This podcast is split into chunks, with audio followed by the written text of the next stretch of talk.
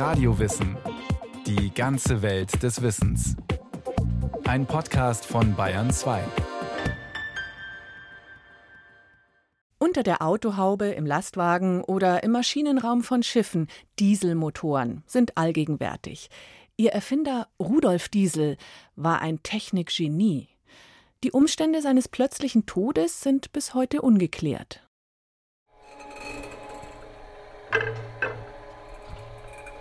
Hier sehen Sie den allerersten Dieselmotor der Welt, der offiziell die Bezeichnung trägt Versuchsdieselmotor. Und er ist hier entstanden 1893 bis 1895 bei der Maschinenfabrik Augsburg. So haben wir damals noch geheißen.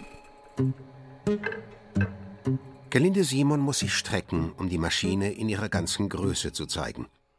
Die Leiterin des MAN-Museums in Augsburg ist deutlich kleiner als das 3,8 Tonnen schwere Ungetüm, dessen Kolbenstange sich bedächtig dreht. Aus heutiger Sicht ist die Energieausbeute lächerlich niedrig.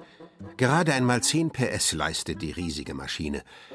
Aber zur Zeit ihrer Entwicklung, im späten 19. Jahrhundert, war sie eine technische Revolution. Entworfen und gebaut hat sie Rudolf Diesel, ein genialer Ingenieur und gleichzeitig ein denkbar schlechter Geschäftsmann.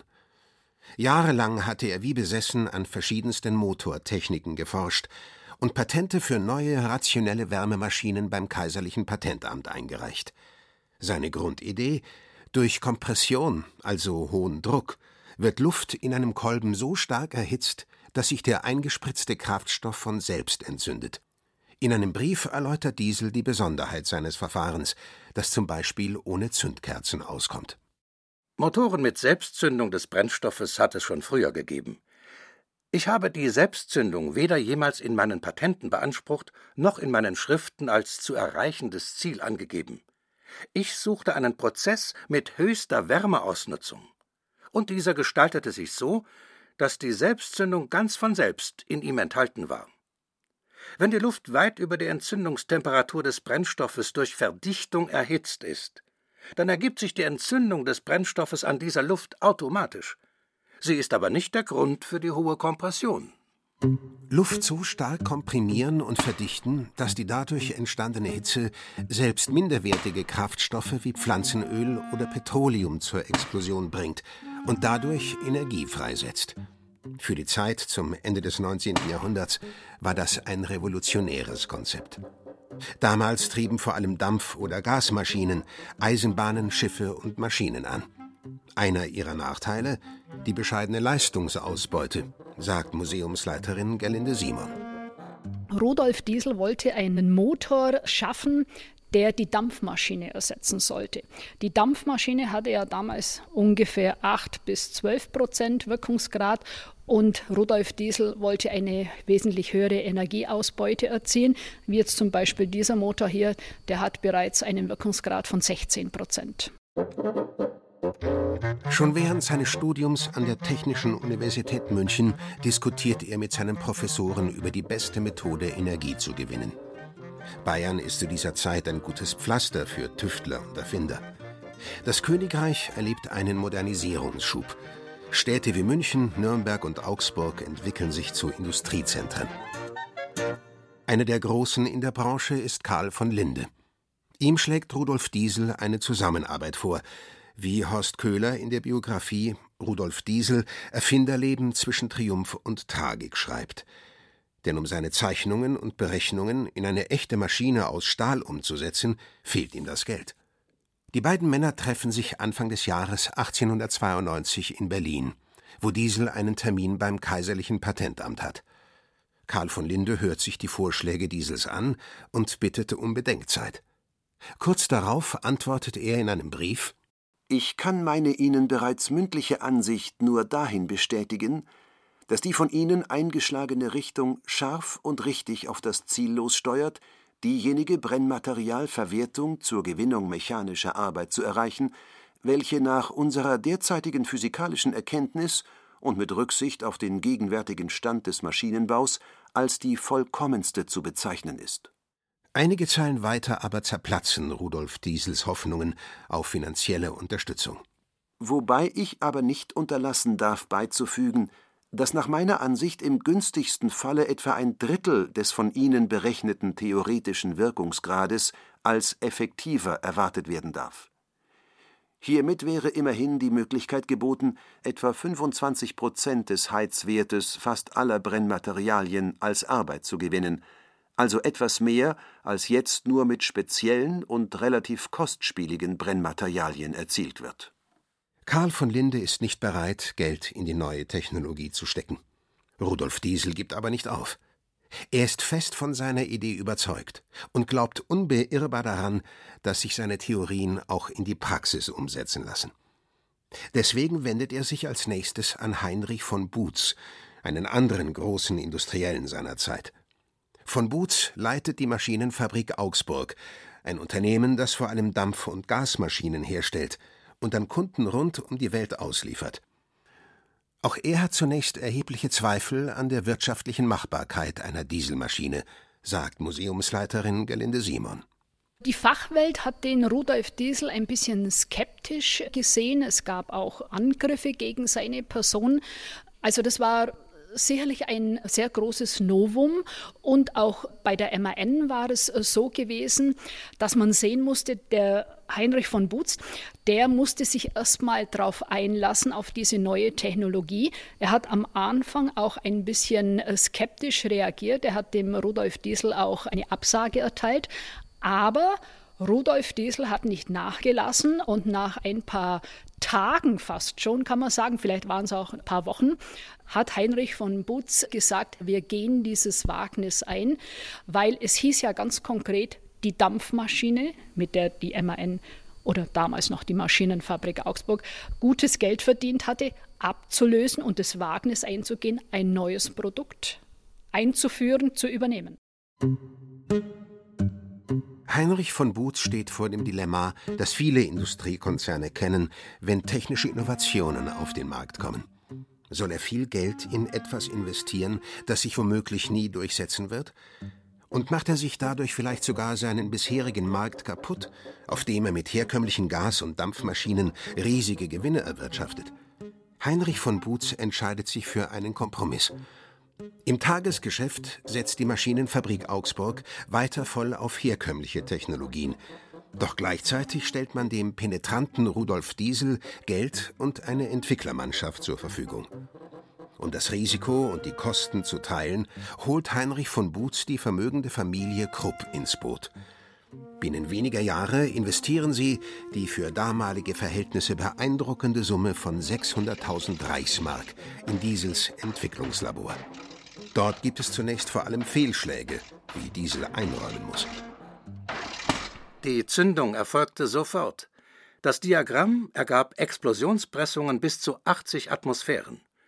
In Wirklichkeit war der Druck noch höher, denn der Indikator wurde unter heftigster Explosion zerstört und dessen Stücke flogen an unseren Köpfen vorbei.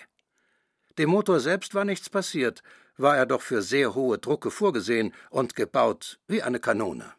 Doch trotz aller Rückschläge, im Jahr 1895, kurz bevor die Geldgeber die Geduld verlieren, ist der erste funktionierende Motor fertig.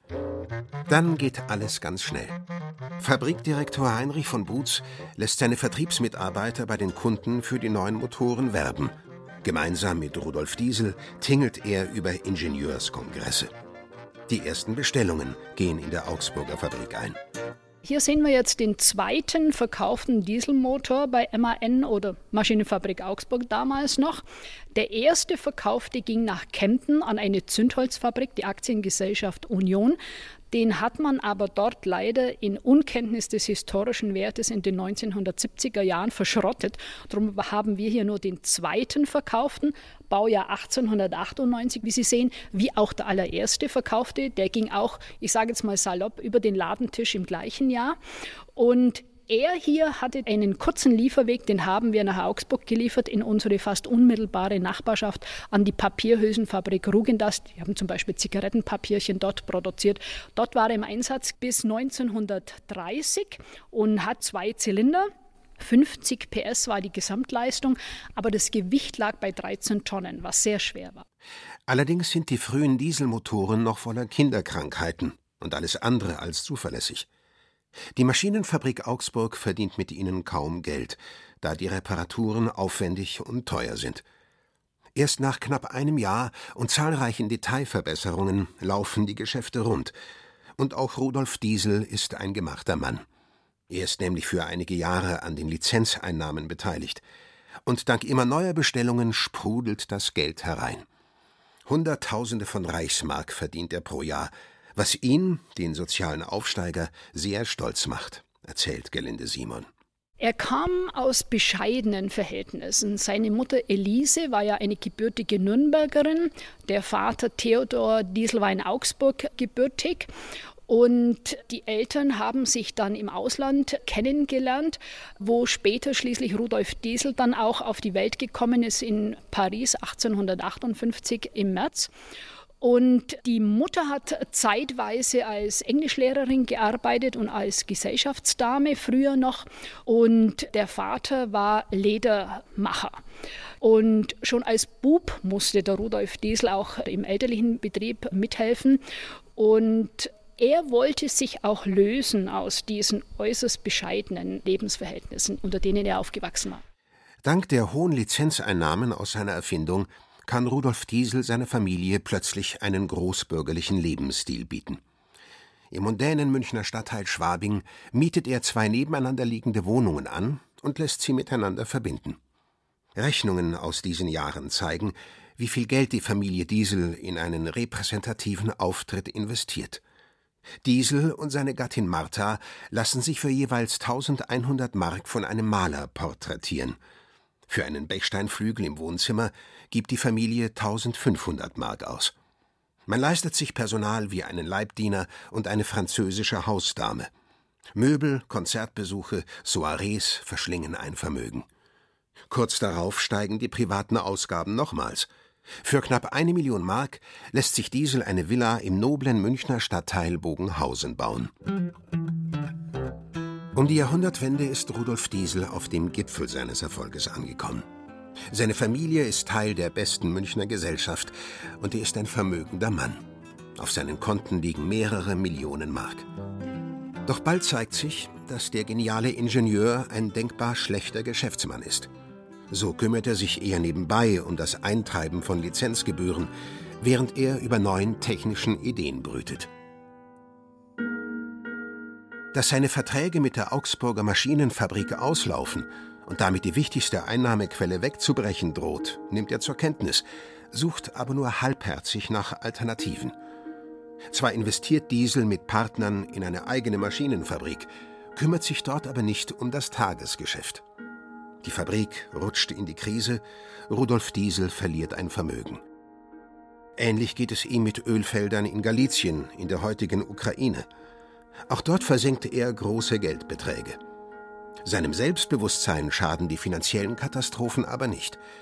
Statt sich auf die Geschäfte zu konzentrieren, stürzt er sich in ein neues Abenteuer.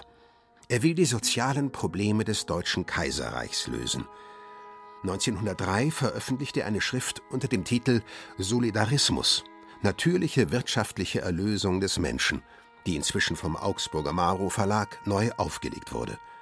Aus eigenen Mitteln finanzierte er eine Auflage von 10.000 Exemplaren.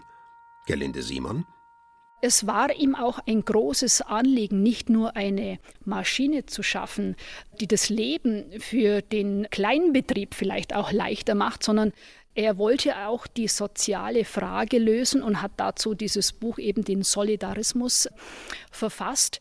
Grob gesprochen kann man sagen, seine Vision war gewesen, dass die Menschen in eine sogenannte Volkskasse einzahlen und dieses Geld dann dazu verwendet würde, um die soziale Frage zu lösen. Der Ansatz war natürlich zu damaliger Zeit zu viel auf einmal, aber er war äh, eigentlich davon überzeugt, gemäß seinem großen Selbstbewusstsein, das er auch hatte, hier gute Grundlagen geschaffen zu haben. Die Grundidee von Diesels Solidarismus ist eine Art Genossenschaft. Die Menschen, egal ob Arbeiter, Bauern oder Angestellte, sollen in eine große Kasse einzahlen. Diesel spricht von einer Volkskasse. Diese Volkskasse sammelt das eingezahlte Geld und vergibt dann wiederum Kredite an die Mitglieder, die davon Betriebe gründen sollen. Aus abhängig Angestellten sollen so Teilhaber und Unternehmer werden. Diesel spricht immer wieder von einem Bienenstock, in dem sich alle gegenseitig helfen. Seine Idee ist zwar eng an das Modell der bereits bestehenden Genossenschaften angelehnt, geht aber weiter. Im Prinzip soll der ganze Staat wie ein Bienenstock funktionieren und so die Menschen wohlhabender und freier machen. Alle die einzelnen Bestrebungen, welche heute die Menschheit erfüllen, sei es in Form von Wohlfahrtseinrichtungen oder Wohltätigkeitsveranstaltungen, von sozialen Gesetzen oder genossenschaftlichen Bestrebungen, alle bezwecken die Milderung der Wirkungen des sozialen Elends. Der Solidarismus aber bezweckt und erreicht die Beseitigung der Ursachen des sozialen Elends und damit des letzteren selbst. Ganz uneigennützig ist Rudolf Diesels Vision nicht. Schließlich will er auch seine Motoren verkaufen. Sein Kalkül: Je mehr gesunde Kleinunternehmen es gibt, desto mehr können sich auch eine Dieselmaschine leisten. Durch die billige Lebenshaltung unter gleichzeitiger Erhöhung des Einkommens, welche der Solidarismus herbeiführt, wird die Konsumfähigkeit der Massen und damit die gesamte nationale Volkswirtschaft enorm gekräftigt. Denn für diese ist die Kaufkraft der großen Masse ausschlaggebend. Die große Masse der Abhängigen ist der größte Produzent, der größte Konsument, der größte Steuerzahler und der größte Kapitalist. Als Rudolf Diesel im Jahr 1903 seinen Solidarismus veröffentlicht, ist er überzeugt, die sozialen Fragen seiner Zeit mit einem Handstreich gelöst zu haben. Er selbst sagt, dies sei seine größte Leistung, noch wichtiger für die Menschheit als die Erfindung seines Motors. Diesel geht fest davon aus, dass die Erstauflage von 10.000 Exemplaren schnell vergriffen sein wird. Es kommt anders. Das Buch liegt wie Blei im Lager des Verlages. Die Nachfrage geht gegen Null. Diesel selbst verschenkt einige hundert Exemplare, doch die Reaktion der Massen bleibt aus. Der Solidarismus wird zu einer Fußnote in der Sozialwissenschaft. Der Misserfolg seines Buches ist aber nur einer von vielen Rückschlägen, die Rudolf Diesel ab 1903 erleidet. Im Jahr 1911 ist die von ihm gegründete Dieselmotorenfabrik Augsburg insolvent. Sie produziert zu teuer. Die Firma muss liquidiert werden. Diesel verliert Millionen. Gleichzeitig scheitert er immer wieder vor Gericht in langwierigen Prozessen, in denen es um Einnahmen aus Patenten und Lizenzen geht. Jetzt rächt es sich, dass der geniale Ingenieur sich nie ernsthaft um das Geschäft und um rechtliche Fragen gekümmert hat. Gleichzeitig verschlingt die mondäne Lebensführung der Familie Diesel in Bogenhausen Monat für Monat Unsummen. Doch es gibt noch Hoffnung. Denn weltweit steigt die Nachfrage nach Motoren rasant. Ein neuer Großauftrag, eine neue Idee, wie man den Selbstzünder verwenden könnte, und Diesel wäre saniert. Im September 1913 bereitet Rudolf Diesel eine Reise nach England vor. Er will sich mit Vertretern des Königlichen Automobilclubs treffen. Es geht darum, die immer noch tonnenschweren Dieselmotoren so zu verkleinern, dass sie ein Fahrzeug antreiben können und nicht nur Schiffe und Maschinen.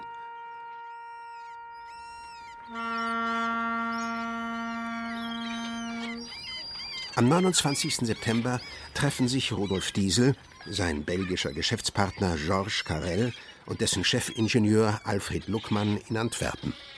Gemeinsam gehen sie an Bord des Fährschiffs Dresden. Nach außen ist Diesel guter Dinge. Er schreibt an seine Frau Martha: Es ist sommerlich warmes Wetter, nicht ein Lüftchen regt sich. Die Überfahrt scheint gut werden zu wollen. Und auch seinem Sohn Eugen sendet er eine Nachricht. Bin eben im Begriffe, mit Herrn Georges Carrel über Antwerpen nach Harwich zu reisen. Morgen früh sechs Uhr Ankunft in Harwich. Fahrt nach Ipswich, Besichtigung der neuen Fabrik. Nachmittags Fahrt nach London abends Dinner im Royal Automobile Club. Was genau in der Nacht vom 29. auf den 30. September passiert, wird nie geklärt. Irgendwann am Abend zieht sich Rudolf Diesel in seine Kabine zurück. Als er am Morgen nicht zum gemeinsamen Frühstück erscheint, machen sich die Mitreisenden auf die Suche nach ihm.